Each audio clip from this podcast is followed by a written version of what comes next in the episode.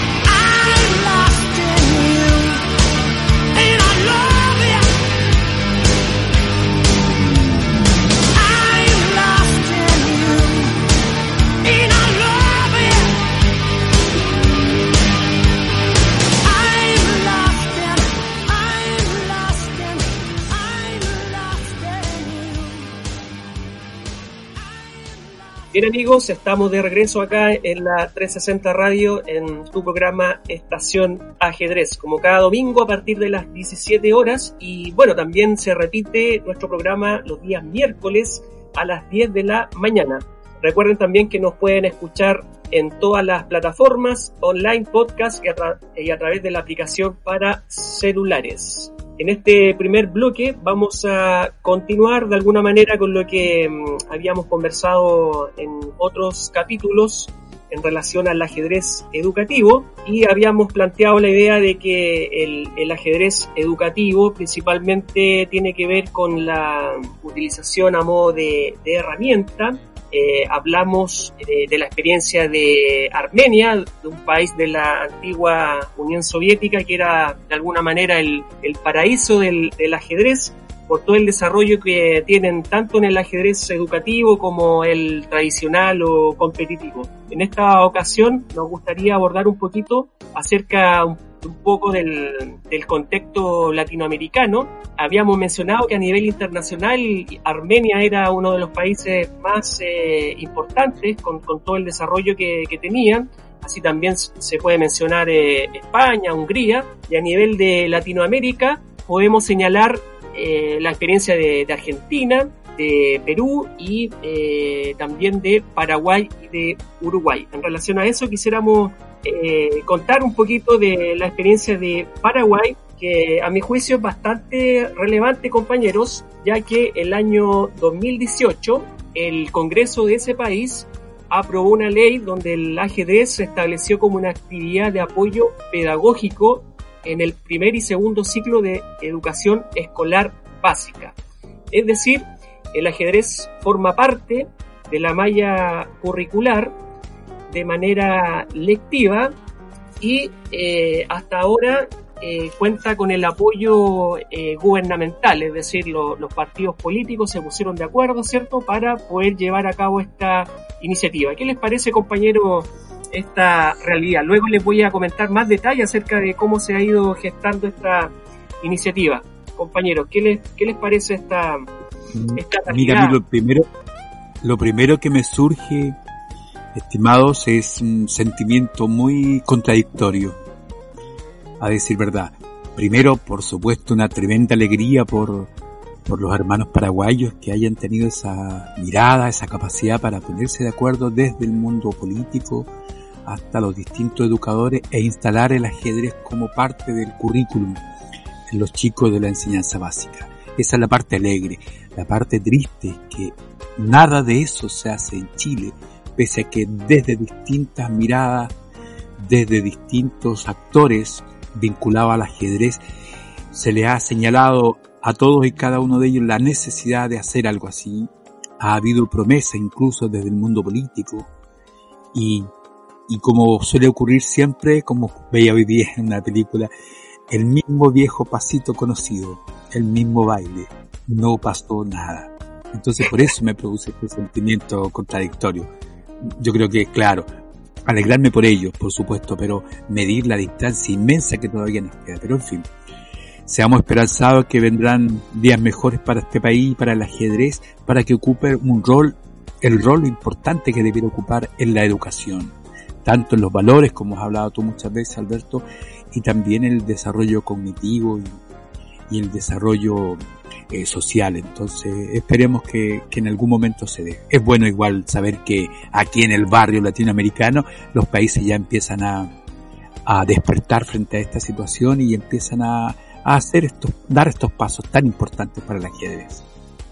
Así es, Jorge. Eh, bueno, contarles a los amigos que nos escuchan y que hay una iniciativa específica en Paraguay que también se llama Ajedrez de la Ciudad, que consiste básicamente en eh, convertir la poda de árboles en material didáctico para ayudar a los niños en Asunción.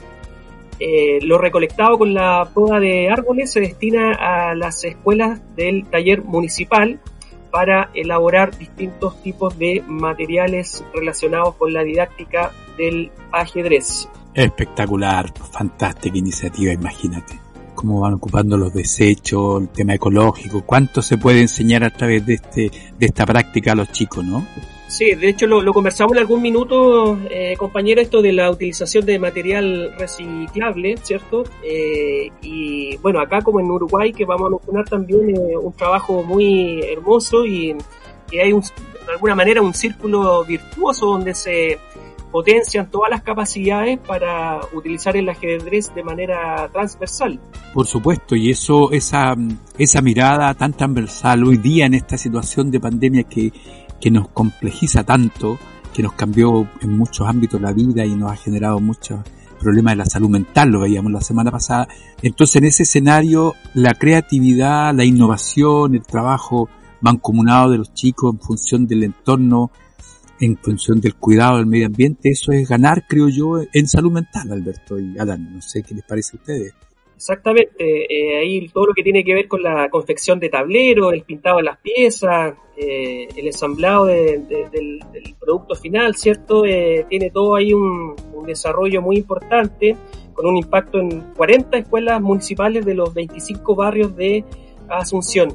También ahí dentro de la búsqueda de información se puede señalar algo muy interesante, de que el ajedrez es parte de la malla curricular de la en la Facultad de Medicina en el primer año, a cargo de la maestra Gabriela Vargas de la, en la Universidad del Pacífico. Imagínense esta hermosa realidad y bueno, compartir este sentimiento de, de admiración hacia los amigos de Paraguay y por otro lado contrastarlo con la digamos, penosa realidad que tenemos acá en nuestro país. Yo siempre he dicho que estamos en la época de las cavernas en relación al, ajedrez en general y que, bueno, por un lado positivo de alguna manera es un estímulo para poder eh, soñar un, país distinto y una inserción diferente del ajedrez en nuestra realidad local.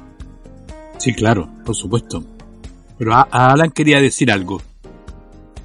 Eh, no, lo que iba a mencionar es que aún así sigue siendo una excepción no solo mm, en el panorama sudamericano, incluso en países de Europa, eh, el ajedrez no está instalado, en la mayoría de los países de Europa, yo diría, en la malla curricular.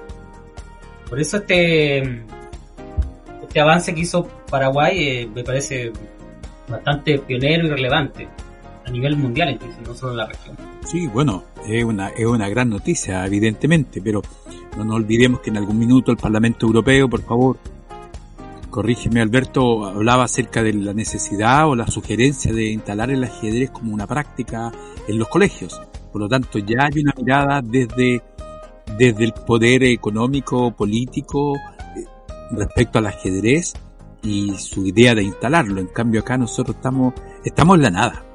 Esa es la verdad. Estamos haciendo cosas de pequeño alcance, ¿verdad? que, no logran apuntar hacia donde queremos, los tiempos que queremos.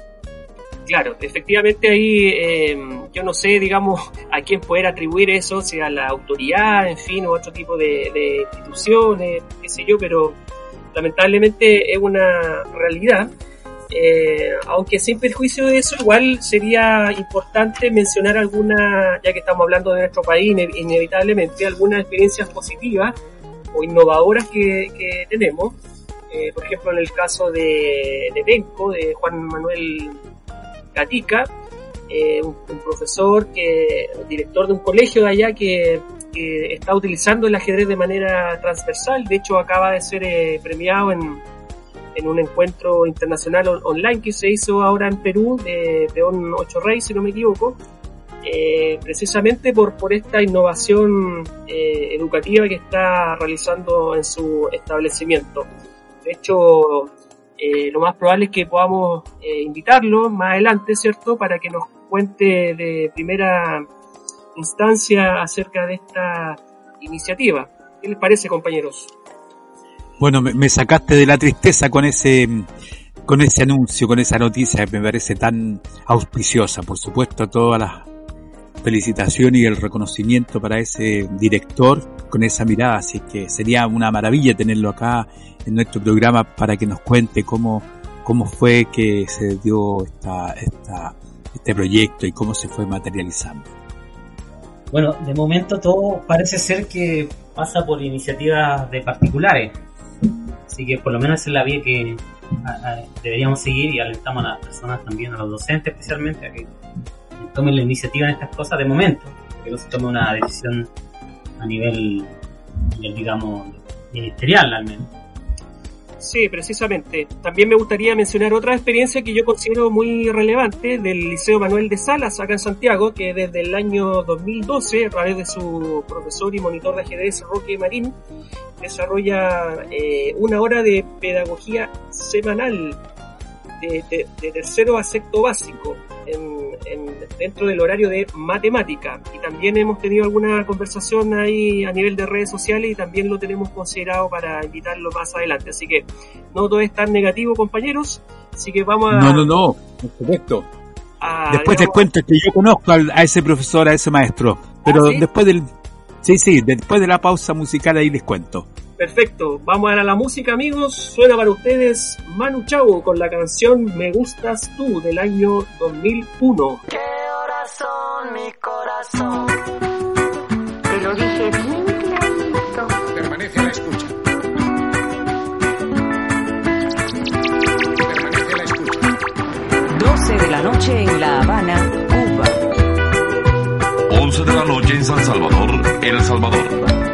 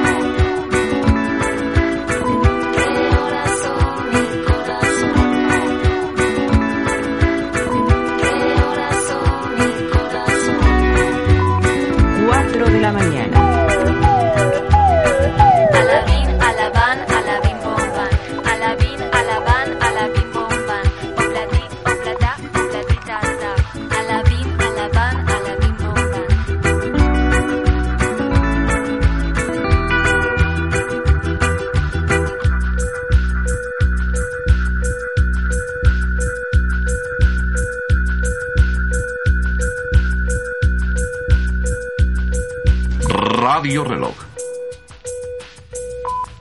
5 de la mañana. No todo lo que es oro brilla.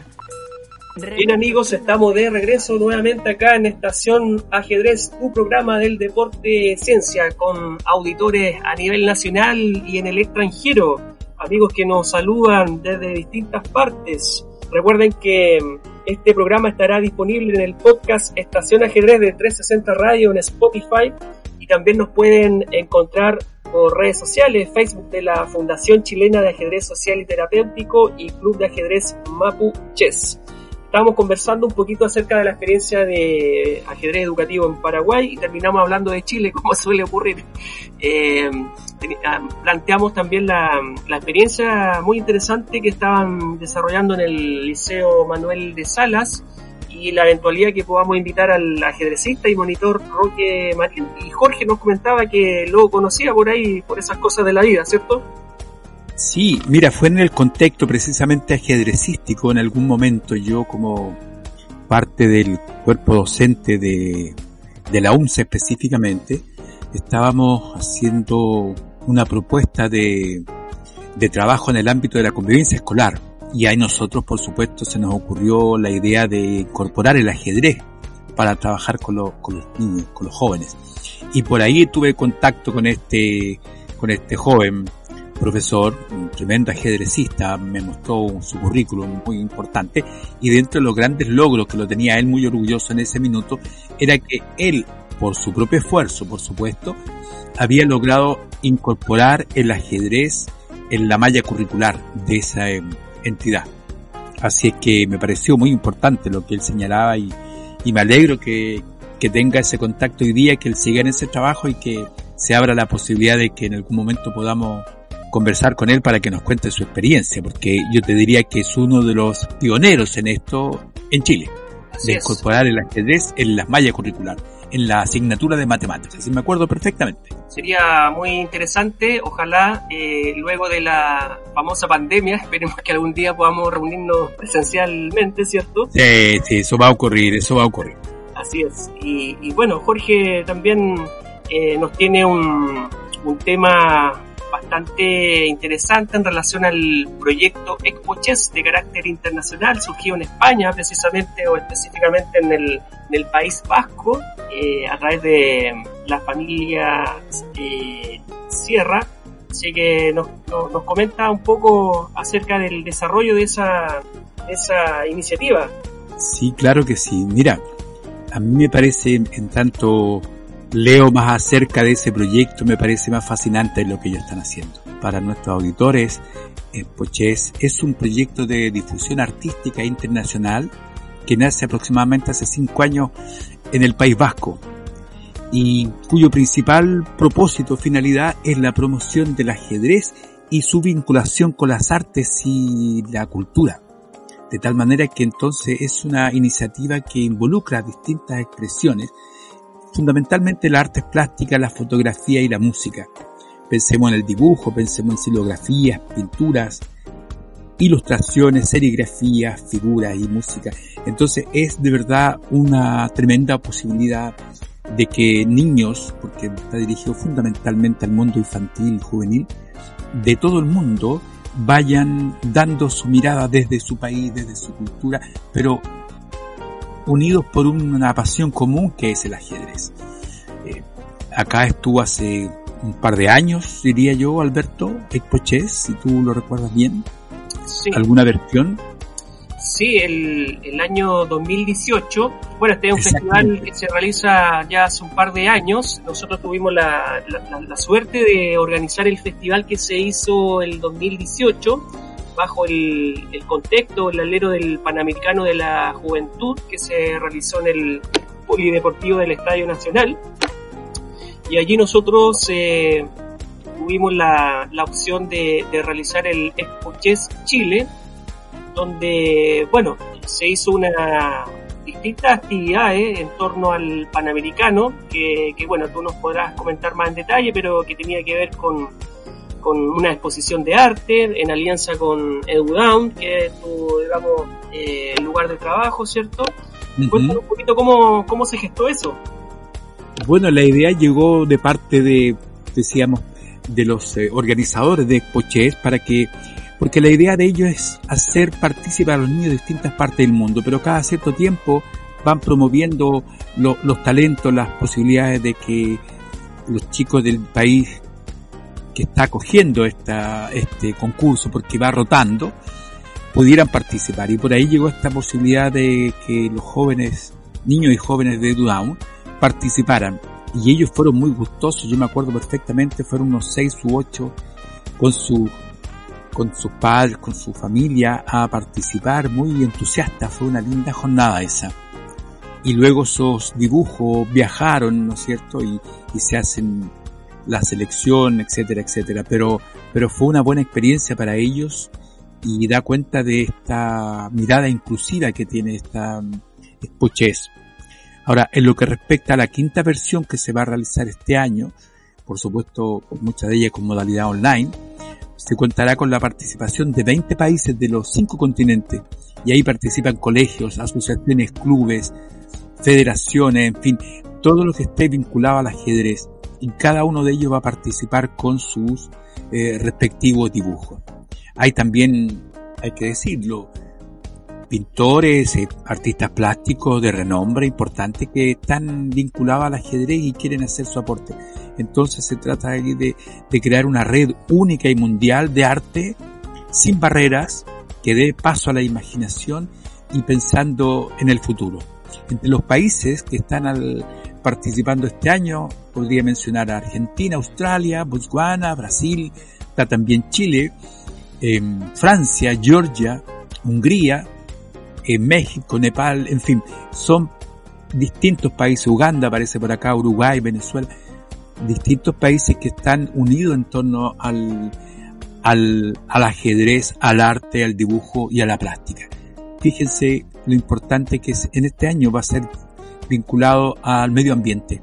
El ajedrez señala el, escrito de ellos y los valores positivos medioambientales en tu entorno natural. Así lee su, su promoción. Entonces integran en ajedrez la cultura y con algunos valores tan fundamentales cada día más como la igualdad, la fraternidad, la educación y la interacción mundial. Esos son algunos de los pilares de este concurso internacional de dibujo llamado Expo Chess. Así es que es una tremenda invitación para que los chicos plasmen en papel, lápiz y pintura los dibujos de este tremendo proyecto que abre paso a la participación de los niños del mundo. Así es, Jorge. Bueno, para nosotros como fundación fue una experiencia muy importante. Eh, total agradecimiento a los amigos de Coches de España por la confianza que nos depositaron en aquel momento, ¿cierto? Nosotros estábamos, digamos, iniciando nuestro recorrido como institución. Eh, digamos de alguna manera que fue como nuestro debut en sociedad a lo grande, en el Panamericano.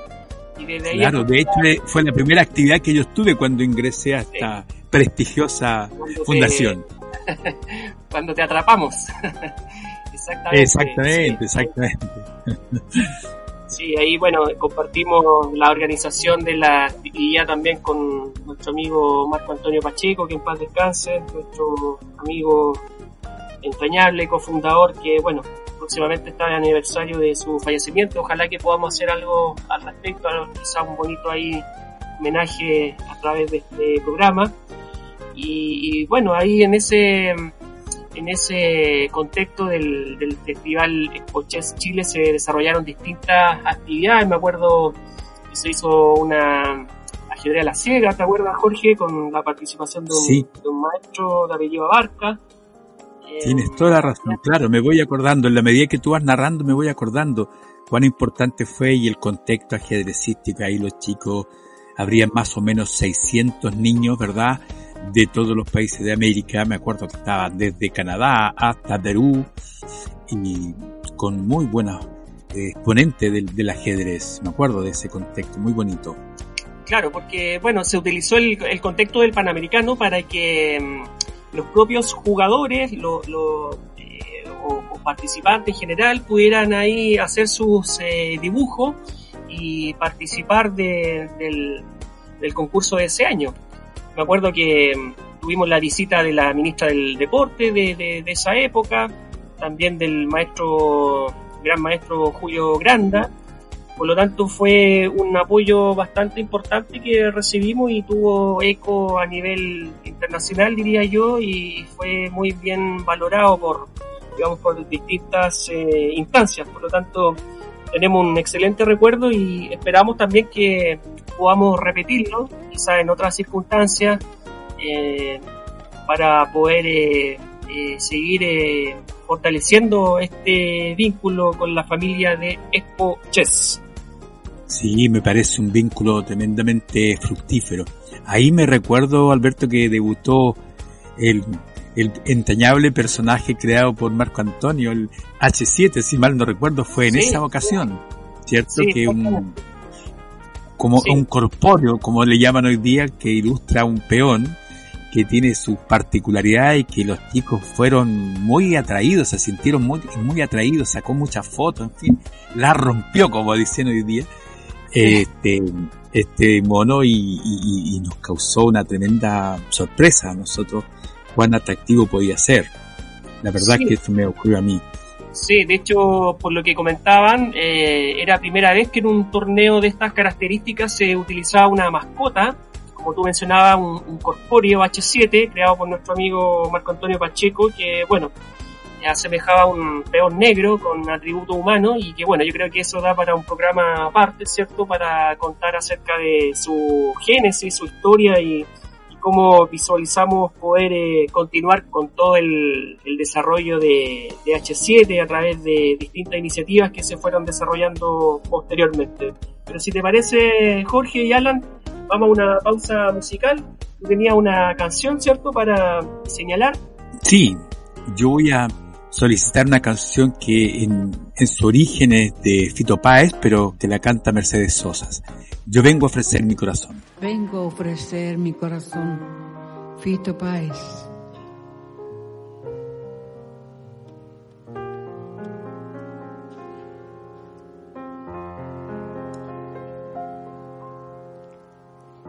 ¿Quién dijo que todo está perdido? Yo vengo a ofrecer mi corazón. Tanta sangre que se llevó el río. Yo vengo a ofrecer mi corazón. No será tan fácil, ya sé qué pasa. No será tan simple como pensaba, como abrir el pecho y sacar el alma. Una cuchillada de amor. Luna de los pobres siempre abierta. Yo vengo a ofrecer mi corazón. como un documento inalterable. Yo vengo a ofrecer mi corazón y uniré las puntas de un mismo lazo. Y me iré tranquila, me iré despacio y te daré todo y me darás algo, algo que me alivie un poco más. Cuando no haya nadie cerca o lejos,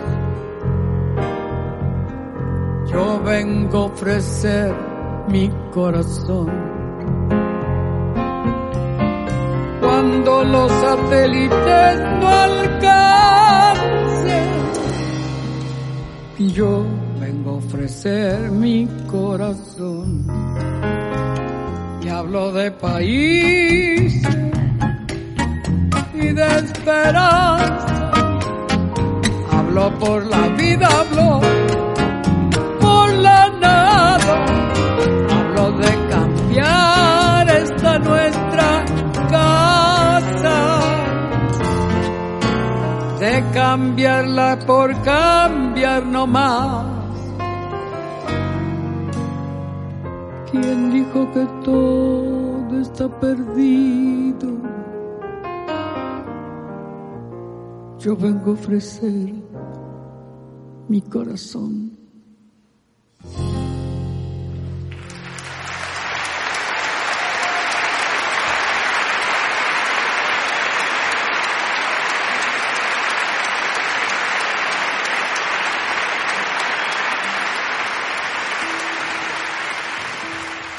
Amigos, estamos de regreso luego de esta canción propuesta por Jorge y Mercedes Sosa. Recuerden que estamos cada domingo a partir de las 17 horas, estamos expectantes aquí esperando los resultados del plebiscito, pero por mientras tenemos la importante sección de nuestro amigo Alan que nos va a comentar acerca de actualidad de ajedrez de Elite.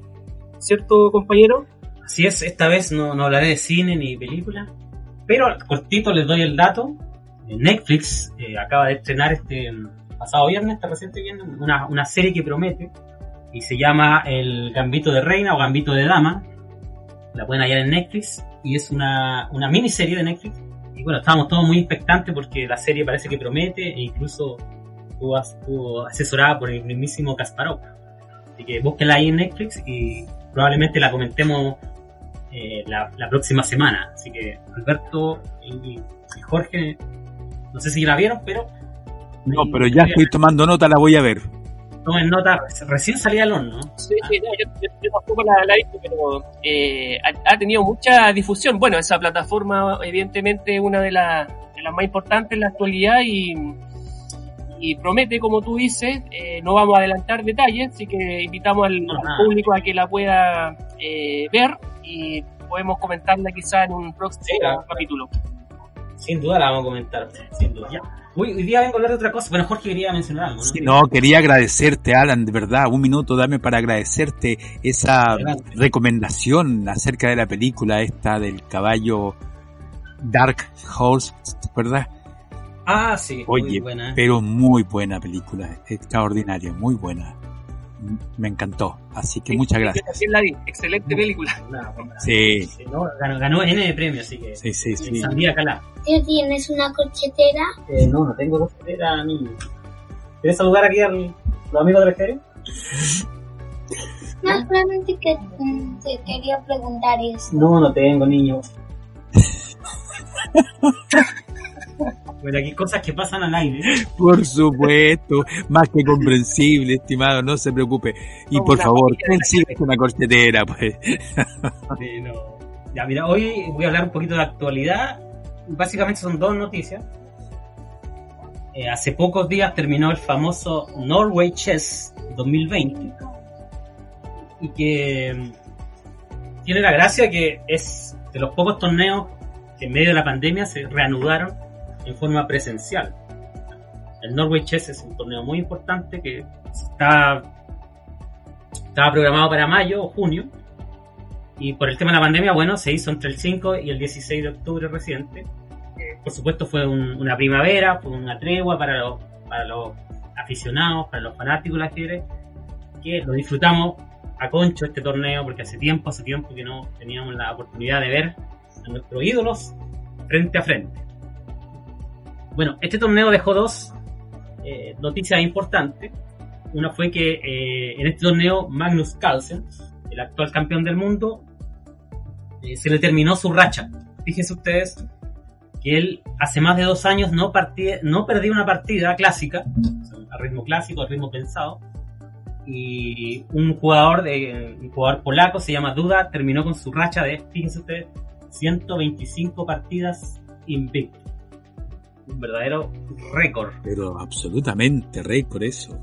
Sí, Y más de dos años sin perder Magnus Carlsen. Y bueno, sin duda fue la notición del torneo. Y sobre todo porque Duda, el, el- el jugador polaco, de apellido Duda, eh, no venía haciendo un buen torneo hasta entonces. Era el último, casi el último de la tabla y da este golpe a- al campeón del mundo. Duro golpe, ¿ah? Duro golpe en un torneo de esa magnitud que te gane el que va casi al último.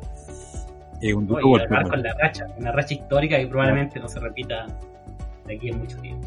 Bueno, para colmo, eh, el ya famoso jugador Aronian eh, también le da ahí el, la estocada final a Magnus porque también lo vence en una de las rondas. Jugador de, de Armenia. De Armenia. Eh, bueno, y a pesar de esas dos derrotas, aún así Magnus ganó el torneo, el Norway Chess Antiguos. Bueno. El consuelo, ah, claro, es el consuelo del campeón. El otro momento clave del torneo fue la destacable actuación del joven ira- iraní Alireza Firuja, un joven de tan solo 17 años que logró alcanzar el segundo lugar en este importante torneo de elite. Alireza tuvo una actuación bastante destacable porque en las dos partidas que enfrentó a Magnus, el, ganador del torneo, lo tuvo prácticamente en las cuerdas. Básicamente tuvo una posición ganadora en la cual se le cae la bandera y también tuvo una posición un poco lamentable para él porque en una posición de tablas relativamente fácil o fáciles eh, lo traicionan los nervios y finalmente pierde ante Magnus, pero un buen torneo sin duda. Ojo, ojo con este chico porque se perfila aquí a mediano plazo como futuro retador o incluso el posible futuro campeón del mundo. Solamente tiene 17 años y ya está. Es de los pocos, yo diría, que le juega de igual a igual a Magnus, sobre todo a estos ritmos rápidos. Bueno, jugó clásicas, pero también había hubo desempate a ritmo rápido. Y ahí Alideza lo tuvo a Magnus, lo tuvo literalmente. Ustedes ven las partidas, van a ver que lo tuvo a punto ahí el campeón. Y otro tema interesante, eh, Alideza ya es noticia por sí mismo, porque sepan ustedes que eh, este joven de origen iraní juega sin bandera. Es el único jugador de elite, yo diría que no tiene bandera, no está jugando sin bandera porque tiene problemas con Irán. Irán ha prohibido a todos sus deportistas eh, participar en torneos donde estén presentes jugadores israelíes. Ah, perfecto. O sea, hay un tema, como siempre, político ahí. Mm. Y Sí, Firuza, bueno, en, en el- realidad juega con la, fan- la bandera de la, de la FIDE. Sí, pero en, re- en realidad es como no jugar con ninguna. Porque perfectamente Alideza podría jugar con otra bandera. De hecho, seguramente está siendo cotizado ya por varios países. Alideza, bueno, por alguna razón no quiere jugar por otro país y tiene por defecto la bandera de la FIDE. Pero eso fue el, el que se robó prácticamente la película eh, del torneo, fue el joven Firuza. En resumen, el Norway Chess fue, yo diría, un deleite porque hace tiempo que no habían torneos de elite. ¿ya? Y ojo, miren, se jugó este torneo sin ninguna precaución especial. Eh, no usaron mascarilla, no se, no se usó protector entre los jugadores, un cristal, como en un torneo anterior que hubo. Y en realidad no- en Noruega no, no se hicieron muchos problemas con el tema del coronavirus. Sí, pareciera ser que ellos lo han manejado bastante bien, entonces tienen una muy baja incidencia de contagios. Lo, lo único que sí que no, no, no se daban la mano nomás. Ajá. Hacían una reverencia al estilo oriental. Habla Eso fue lo único. una consulta y eso ya se puede ver en YouTube o no? Si no, todas las partidas se transmitieron en vivo y las pueden hallar ahí en, en la plataforma, en YouTube, en los canales de chess.com, chess24 y, y les recomiendo que busquen las partidas clave ahí, donde Alideza tuvo a Magnus En las cuerdas. bueno, en las cuerdas. Lo traicionaron los nervios, muchachos, por supuesto. Posiciones ganadoras. Son solo 17 años, imagínense. No, por supuesto. Mi- Miedo escénico, seguramente. Miedo escénico. Eh, bueno, amigos, la otra noticia que no es muy buena, para los fanáticos al menos, es que el torneo de candidatos, creo que ya lo mencioné alguna vez, el torneo de candidatos es un torneo que data del año 1950 y es un torneo que organiza la, la FIDE, la Federación Internacional, para elegir al retador, porque se gana el derecho a retar al, al- al campeón del mundo, al actual campeón que es Magnus. Y este torneo, bueno, ha pasado por varios procesos no muy positivos, porque este torneo se suspendió, creo que en marzo. Justo en medio del torneo se suspendió por el tema de la pandemia. Y los jugadores entraron en caos porque eh, Rusia cerró las fronteras, cerró el espacio aéreo. Así que eh, básicamente todos los jugadores extranjeros, sobre todo los chinos, colapsaron emocionalmente y, y la federación tuvo que suspender el torneo en medio de una, de una gran polémica. Porque bueno, no, no, no es sencillo suspender un torneo de esta magnitud. Probablemente uno de los torneos más importantes del mundo del ajedrez. Eh, y bueno, este torneo se pensaba reanudar ahora justo el 1 de noviembre. Y nuevamente tuvo un inconveniente porque eh, finalmente a última hora to- todos quedamos muy ilusionados, también la, la afición. El torneo se pateó ya para el, para el próximo año, especialmente por el tema del coronavirus y básicamente porque los jugadores chinos eh, eh, tenían muchas dificultades para participar y, bueno, ese es el panorama y una, una, una, una noticia un poco desalentadora para los fanáticos, pero bueno, uno entiende que son las precauciones que se deberían tomar. No sé si, si tenía mucha ilusión ustedes en ver el... Muy completo, ¿no? La verdad siempre es una, una alegría ver esos, a esos jugadores de ese nivel, pero en fin, la realidad se impone de otro modo y habrá que aceptarlo y esperar pacientemente. No, y, de, hecho no, no fue no, no estuvo centro polémica. Los chinos prácticamente dijeron, en especial un jugador chino, Juan Hao, dijo que él jugaría solamente si habían vacunas para el coronavirus. Así es. Lo que equivale a decir que es simplemente no juego. Sí, bueno, y ahí iba de puntero el jugador francés Bacher Lagreb, si no me equivoco, que sí. Bueno, hay otro- otra polémica en el torneo, le voy a mencionar finalmente otra polémica que tuvo. Y al principio, en marzo, porque uno de los jugadores, que era Rayado, de Azerbaiyán, él se restó del torneo días antes, unos 10 días antes del torneo, por temor al coronavirus. Entonces, bueno, se tuvo que reemplazar al jugador, no, no sin polémica, por el francés Lagrave. Y bueno, y para sorpresa de todo, el jugador reemplazante está puntero, así que sí, y que, y que estuvo de cumpleaños esta semana también. Perfecto, chicos, eh, eso es lo que hay ahora y bueno, de momento solamente vienen torneos online, difícilmente se van a hacer torneos presenciales, salvo por este respiro o, o tregua que nos dio el, fabuloso Norway Chess Antibox. Bien amigos, el tiempo se nos pasó volando como es habitual. Nos despedimos eh, esperando eh, que nos encontremos el próximo domingo a las 17 horas. Y bueno, por mientras esperaremos ahí los resultados del plebiscito, esperando por cierto que gane el, el apruebo. y nos vamos con buena música, bailable. Esto es Prodigy con la canción Firestarter del año 1996. Un abrazo para todos.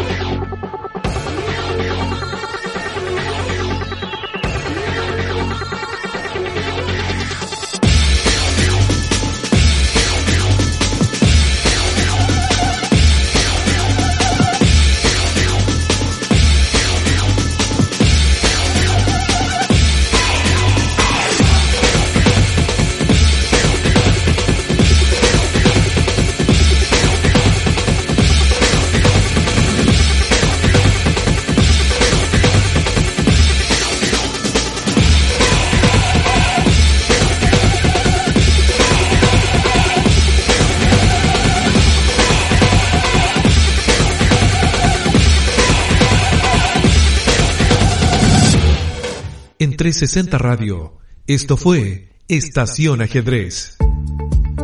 Una ventana para difundir los beneficios sociales y terapéuticos de este juego de estrategia. Estación Ajedrez. Una amena conversación donde participan Alberto Paredes Ortiz, psicólogo y director ejecutivo de la Fundación Chilena de Ajedrez Social y Terapéutico. Jorge Elgueta Olivares, psicólogo y tesorero de esta misma fundación. Y Alan Tramol, profesor de filosofía y presidente del Club Ajedrez Mapuches. Estación Ajedrez. Cada domingo a las 17 horas en 360 Radio.